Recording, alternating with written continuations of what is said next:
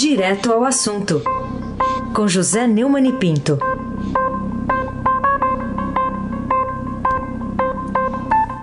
Embora você seja de paz, você já viu que você vai ter mais munição hoje, né, Neumani? Bom dia. Estou autorizado. O presidente não autorizou munição, eu estou pegando a minha. A minha não é bala de verdade, é bala retórica, né? É isso aí. Agora, estava na hora de uma ação mais, é, mais buscas e apreensões no, no, na fake news. Essa ação está demorando muito. Já devia, já devia ter gente presa. Eu tenho uns bons candidatos para cadeia nessa, nessa operação, viu, Heisen? Bom dia, Heisen. Abaque. Bom dia, Carolina Ercolim. Bom dia. Almirante Nelson e o seu pedalinho. Bárbara Guerra, Frânio Vanderlei, é o clã Bonfim, Manuel Alice Isadora, né? E bom dia para você, melhor ouvinte, ouvinte da Rádio Eldorado, 107,3 FM. Aí se abaque o craque. Bom, mas vamos começar com a PF de ontem. O governador do Rio é alvo de operação da PF sobre desvios, é a manchete na primeira página do Estadão de hoje.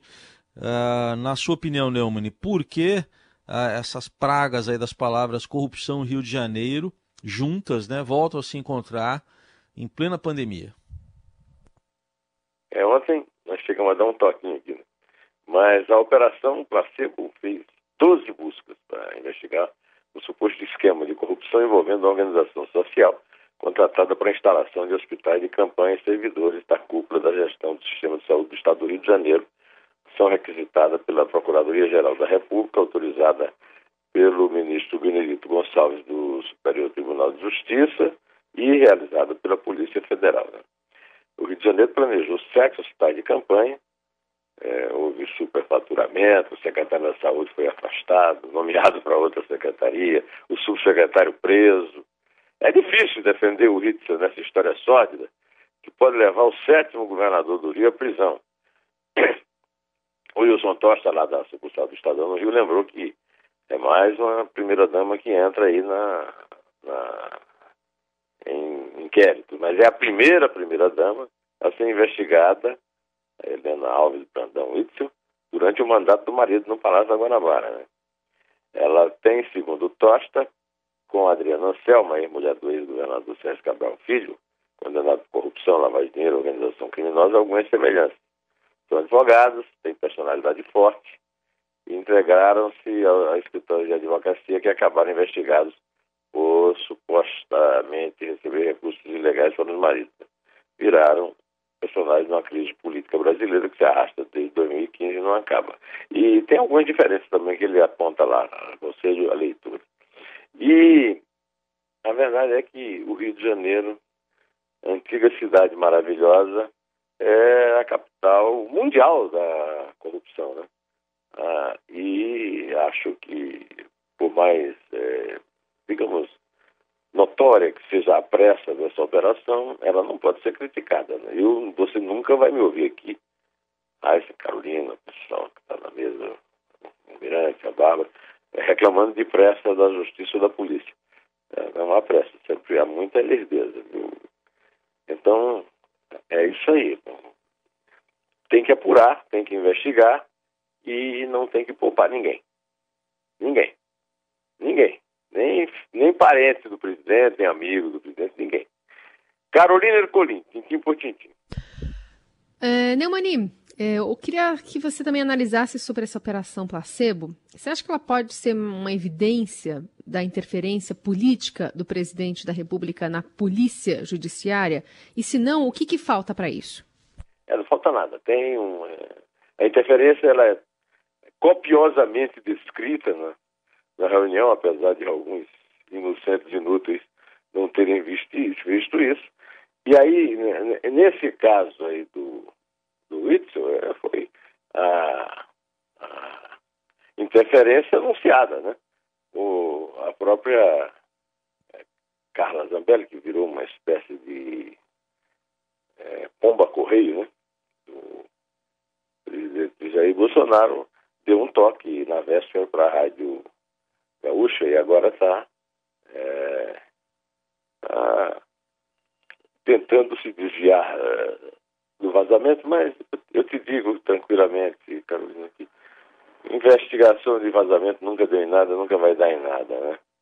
Mas também o próprio presidente deu parabéns à Polícia Federal, né, pelas redes sociais, e com, como tem uma reportagem no Estadão de hoje, bolsonaristas comemorando aí né, a vitória do, do, do, Bolsonaro sobre o Whitson em, dois, em, em duas batalhas. Né? O, no meu livro que sei de Lula, que eu denunciei o Estado policialesco criado por Márcio Tomás Bastos, é, eu citei essa essa mania do vazamento que nunca é, é investigada de verdade. Quero esclarecer que, vocês todos sabem, jornalista não comete crime por vazamento. Quem comete é o servidor público é, que vaza. Né? É, agora, chama muita atenção de toda a velocidade do caso, enquanto o Fabrício Queiroz, que ontem foi elogiado por Flávio, ainda não depois um ano e meio na Berlinda por causa de outro vazamento agora investigado pela segunda vez pela Polícia Federal. Aí se abaque o craque. Tudo bem. Outro destaque, Neumann. Ministro do STF manda Weintraub se explicar à polícia. Estava falando disso agora também ao dar a notícia aí sobre o inquérito das fake news. Essa é a chamada aí da primeira página do Estadão. Ô, ô vamos fazer as contas aí, se é bom nisso, né? De quantos crimes é acusado o ministro da Educação pelo ministro Alexandre de Moraes, que é o relator desse inquérito das fake news. É. é você já deu spoiler do inquérito aí, né? Antes de eu entrar, né? É, com, essa, com essa busca e apreensão que está saindo sim. agora, né? A, a, o, o Nelson esqueceu de tocar os tambores aí. De qualquer maneira, vamos em frente. É, na avaliação de Moraes, a fala de Weizsäcker, você perguntou, né? A presença de três, três delitos. Difamação, injúria e crime contra a segurança nacional. Só para refrescar a memória, ele apontou na direção do Supremo, que fica do outro lado do Palácio Planalto, e disse é, que esses vagabundos aí deviam ser presos, a começar pelo Supremo Tribunal Federal. Espero que ele seja punido exemplarmente. Espero mesmo. Esse cara já deu, né? Carolina Ercolim, tintim por tintim. Vamos falar um pouquinho sobre a PGR que vai avaliar o pedido para investigar a portaria das munições, né? Outro destaque do Estadão de hoje. Queria saber se você acha que esse assunto merece destaque. Merece todo o destaque do mundo. O maior crime que o Bolsonaro cometeu naquela reunião é, de gangsters no Palácio do Planalto, que não é lugar para reunir gangsters, foi exatamente dar ordem para o, o, o Moro o general Fernando Azevedo, é, baixaram uma portaria aumentando o limite de compra de munição no país. É, agora, o PT está pedindo para investigar o Bolsonaro por causa disso e eu dou uma maior força. Acho que os pais da pátria, inclusive o presidente da Câmara, fez um depoimento, shows, água com açúcar ontem para salvar a democracia, não estão levando isso em conta. É, o PT tem razão quando avalia que a portaria e o Bolsonaro com os ministros foi uma ameaça clara a governadores e prefeitos. E uma clara, é, um claro anúncio de formação de milícias populares. Né? É, o senhor Augusto Aras vai ter que decidir se ele é procurador-geral da República mesmo, se ele é puxa-saco presidencial da República de Bananas do Vale do Ribeira, onde o Bolsonaro foi criado. Aí se abate o craque. Eu queria que você compartilhasse agora, Neumann, um, com os nossos ouvintes, o seu artigo que está na página de opinião do Estadão hoje, a milícia anunciada por um governo com gangsters. Que aspectos que você aborda para fazer essas duas afirma essas afirmações aí tão duras? É, é, o título é esse que você leu aí, e eu vou ler aqui o, o primeiro, a linha fina. Em reunião mafiosa Bolsonaro avisa que armará bandos contra seus inimigos, entre aspas, eleitos. E eu concluo o artigo, está publicado na página 2 né, do Estadão hoje, dizendo que a confissão de querer armar bandos contra o Estado de Direito foi adicionada à de interferir na política judiciária para ajudar o filho 01 e um amigo, Fabrício Queiroz, e a da existência de um serviço clandestino de informação pessoal. Né? Os atos lembram os fastes de combatimento, grupos de combate do fascismo do italiano Benito Mussolini, mas pela linguagem usada e pelo passado de quem os comete, tem mais que ver com as milícias da periferia do Rio, com as quais o idealizador do armamentismo cobrado de Moro se identifica. Ele saudou o tenente Adriano da Nóbrega do escritório do crime como herói do golpe, quando este já tinha sido condenado por homicídio, e mandou o filho 01, o senador Flávio, condecorá-lo com a medalha mais importante do Legislativo Fluminense, a medalha Tiradentes, herói da, da, da independência do Brasil. A esse respeito, comentou o citado ministro da Defesa, o general Fernando Azevedo Silva, em abril de 2019. Aspas para o general, a milícia começou numa intenção de proteger as comunidades. Na boa intenção. Começou com uma intenção de ajudar, mas desvirtuou, desvirtuou e são bandos armados. E ingenuidade.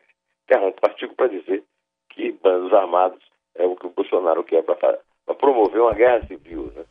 para enfrentar a polícia militar é, que for impor a quarentena, que é apoiada por 60% da população, segundo pesquisa da Datafolha publicada hoje. E o último parágrafo do meu artigo é mais grave do que isso, é que nossos falsos pais da pátria passam a, ao largo das óbvias ameaças do Estado de Direito, incluindo-se aí as vítimas da milícia chavista de direita, João Dória, Wilson Witzel e Bruno Covas, ungidos da mesma consagração pelo voto popular em que se justifica o capo de Tuticap, que era assim, viu? Vocês sabem muito bem que se chamava o Capone, é, lá na, nas reuniões que foram imitadas pelo tal do Conselho do Governo. É, o Wilson Edson andou denunciando isso, mas só depois que ele foi, agora, é, alvejado pela Operação Placebo. Carolina Ercolim, tintim por tintim. Neumani, falemos também da pandemia do novo coronavírus. Ontem eu estava até olhando os dados mundiais, né? Tem um site que é bem importante, Our World in Data. E aí tem uma comparação dos principais países, e aí no topo está lá, né? Estados Unidos e o Brasil. Só que os Estados Unidos já está em curva decrescente. O Brasil ainda seguindo rumo ao céu. Queria a sua avaliação também sobre esses números, né? Que a gente teve mais de mil mortes, mais uma vez, registradas em, nas últimas 24 horas. Por que, que a gente chegou a esse ponto? É, é realmente o Brasil superou os Estados Unidos no registro diário de mortes decorrentes do coronavírus, se informou muito bem a, a forma da pergunta. É, e isso tá, é, é, é o spoiler que já foi dado todas as vezes aqui. Né? Nós estamos prevendo o dia em que o Brasil superaria os Estados Unidos em número de mortes. E, e os Estados Unidos, como você lembrou, é, estão é, decrescente a curva. Né? É, na segunda-feira, por exemplo, 25, o Centro de Prevenção e Controle de Doença Americano é, contabilizou 620 mortes, e no Brasil 807, mas é, ontem já houve mais de mil mortes. Foi batido o recorde de novo aqui no Brasil. Né? O, o, o que diferencia ah, as fontes é o banco de, banco de informações. No caso, essa comparação com os Estados Unidos é feita pela Universidade Johns Hopkins, enquanto que a atualização do Brasil é feita pelo Ministério pelas Secretarias de Saúde. Isso nós já é, estamos é, cansados de falar, mas nós não vamos nos cansar. E essa, esses balanços são. O de morte, nem tanto, né? não são tão influenciados pelos problemas de notificação. São também, porque há muitas mortes que podem ter sido de Covid e não foram é, registradas como de Covid. Né? É, mas, é, no fim de semana, esses registros de morte despencam. Né? Tanto que voltaram na terça-feira uma terça-feira da qual precisamos ter muita força, né, ontem, a passar de, do número fatídico que foi anunciado pelo ex-ministro Nelson Teicher, de mais de mil mortes por dia. Eu quero saber eh, se em nenhum momento o Bolsonaro vai agir como um chefe de Estado e vai parar de agir como um chefe de milícia. É, tudo isso que eu espero e, e não me basta rezar como é, chamou a atenção para isso o ministro da Saúde, o general Eduardo Pazuello, que eu chamo de Pazuello, por causa daquele nome dele. É, é, no, esse general não foi nomeado para ser capelão, foi nomeado para ser ministro da Saúde e não está agindo como tal. Ao contrário. A nossa situação é uma situação trágica, que tende a piorar muito, e inclusive porque o, o, a última do, do, Bolsonaro é reclamada da imprensa, porque a imprensa dá muita cobertura à morte de Marielle e não fala na morte dele. Então nós temos, além de um presidente estúpido, um morto-vivo, é isso? É um zumbi? O presidente da República é um zumbi? Ele morreu e ninguém anunciou a morte dele? Pelo amor de Deus. Bom, pode contar, Carolina, por favor. É três. É dois.